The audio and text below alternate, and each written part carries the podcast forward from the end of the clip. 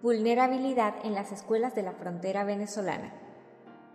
La influencia de los grupos armados irregulares en las escuelas del corredor fronterizo forman parte de la violación sistemática de los derechos humanos en la zona de frontera, lo cual ha ido afectando directamente a la población estudiantil, convirtiéndola en pupila de estos grupos, a fin de cometer actos delictivos que involucran a niños, niñas y adolescentes.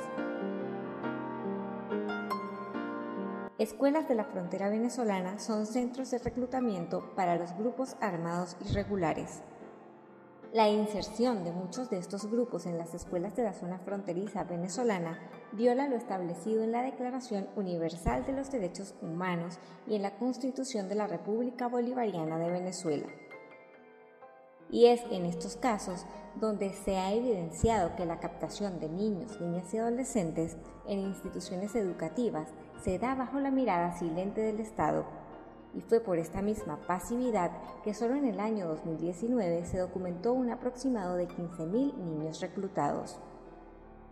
Es por ello que la emergencia humanitaria compleja sigue afectando a los sectores más vulnerables del corredor fronterizo, por lo que estos jóvenes se ven obligados a ingresar a las filas de estos grupos debido a la precaria situación económica, acrecentando la ejecución de actividades ilícitas en el corredor fronterizo.